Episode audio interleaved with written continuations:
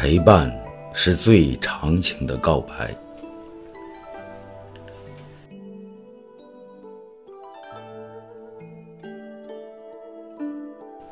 时光如绣，岁月节俭。曾经认为最美好的总是与现实南辕北辙。尽管这样，这流云般的日子还是要继续，哪怕是行到山穷水尽，哪怕是不会有柳暗花明。这些年一直游离于文字的边缘，也一直以门外汉那种低到尘埃的姿态纠结着、沦陷着。内心深处总是有一根敏感又脆弱的神经，它无条件就能被深情的文字所触动。一贫如洗的我，不用准备也能投入到那些。故事的角色中，悲喜着，感念着，那一个个单一枯燥的字码，被人们以自己的方式，按自己的意愿堆砌之后，就活了色，也生了香。每一篇都把思想表达的风生水起，把故事演绎的淋漓尽致。我爱好文字，更欣赏能写出打动读者心扉文字的原创者。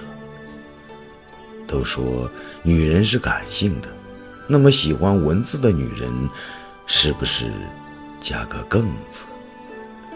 如果说文字是我一生摆脱不了的桎梏，我乐意。当岁月无情地拽着我们的身体一路向下狂奔，深深知道我们为了成长所付出的代价，以及岁月雕刻在我们身上的痕迹。坐在中年的门楣上，仰首回望，俯首思量，诚然觉得中年岁月才是人生里最美的年华。它沉淀的不仅仅是淡然的心境、人情的历练，还有对世事的洞明、挥洒自如的，是内敛的修养与沉稳。豪迈不羁中，隐透着韵味和雅致。心智的成熟稳重，越发让我们认知成人的世界里没有永恒。无论是童真还是青葱，无论是容颜还是身材，只要是曾经存在过美好，又何须抱憾？生命都如同惊鸿一瞥，还奢求什么？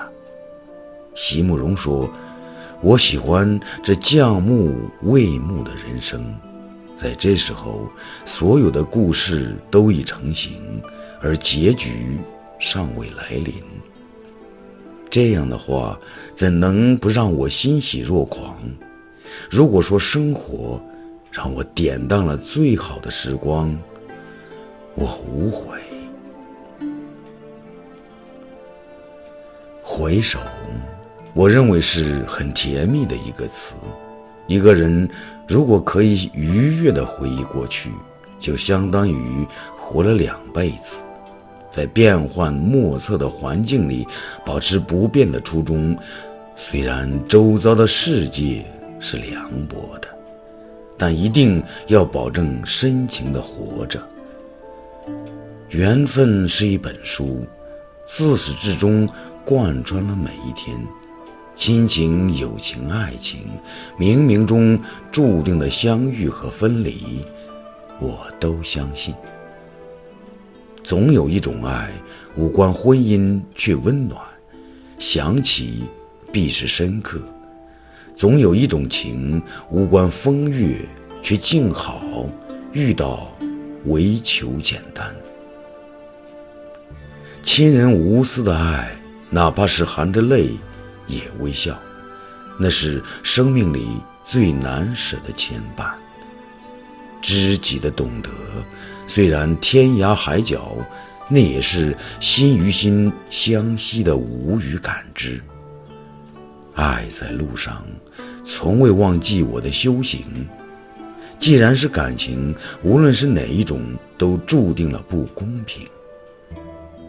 如果情感是此生无法预料和割舍的牵绊，我感恩。我觉得生命以现在的方式存在，只是延续的其中一种。生离死别是我们不可避免而预知的。而必须面对的一门功课。有的人消失在生活中，却扎根在心底深处，供我们缅怀；而有的人活在现实里，却消失在心里，供我们遗忘。其实，这一生真的不长，何不活得漂亮点儿？纠结什么，执着什么？在生死面前。都是小事。当生命之树又画上了一轮印记，却更安于了平和，并不是大风大浪看透了，而是生命之花更接近了至真。如果说终点是随时都可以到来的过程，我坦然。生活不在别处。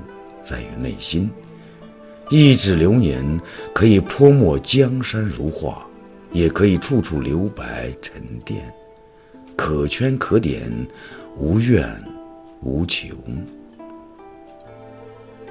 淡淡的守住做人之本色，生活需要平静简单，